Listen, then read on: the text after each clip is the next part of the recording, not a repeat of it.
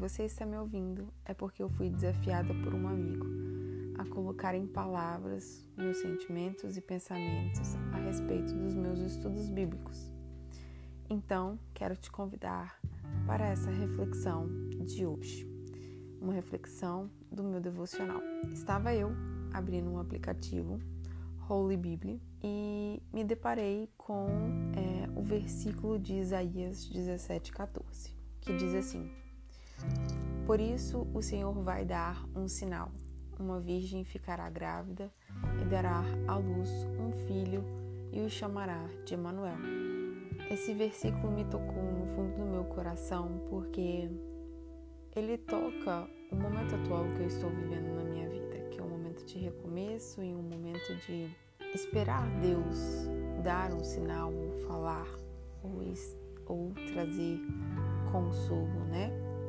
Ou sentir que Ele está comigo.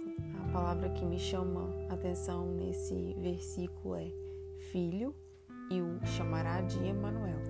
Emanuel tem o significado de Deus conosco, se eu não me engano. E se eu estiver enganada, me perdoe. Mas quantas vezes a gente não se pega pedindo ao Senhor um sinal? E a palavra do Senhor sempre nos diz que Ele nos dá sinais. O último sinal que eu tive é neste começo de ano, né, 2021, eu estava viajando e eu desci num ponto é, da estrada onde não podia ir ao banheiro, mas eu pedi ao motorista, né? O meu namorado pediu. E aí ao sair, fui ao banheiro, quando eu voltei, o meu ônibus não estava. E meu namorado tinha saído para comprar alguma coisa, nós dois quase perdemos o ônibus. E uma pessoa que a gente nem conhece fez, gritou dentro do ônibus para o motorista que existiam dois passageiros que não estavam ali. E ali o motorista, no momento que ele estava fazendo a rotatória, alguém foi convocado ali, falou, né? Falou que nós não estávamos no ônibus. E o motorista no meio da estrada, a uns 200, 300 metros, parou e deixou a gente entrar, né? Abriu e aguardou a gente chegar até o ônibus. Eu vejo isso como um sinal do Senhor, sabe? Ele é Deus conosco. No meio de todas as situações em que nós vivemos, Ele se encontra conosco. E mesmo que a resposta não seja conforme aquilo que a gente espera, ainda assim, Ele dará luz. Ele mostrará que Ele é conosco.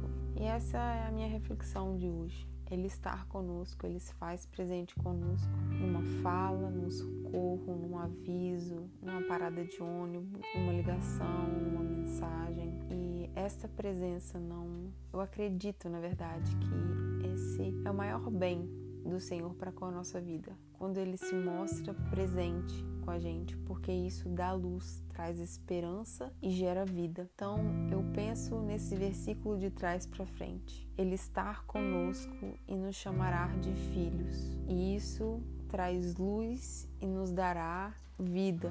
E assim nós nos tornamos ou ele nos dá uma nova experiência, onde essa nova experiência é um sinal de que o Senhor é presente para com a nossa vida e com a vida daqueles que amam a Ele. Então eu fecho esse podcast trazendo essa ideia, essa reflexão, que esse versículo me tocou. Não fez um contexto histórico, é mais no sentido de ser tocada por, a, por esse versículo que você sinta hoje que Deus é contigo.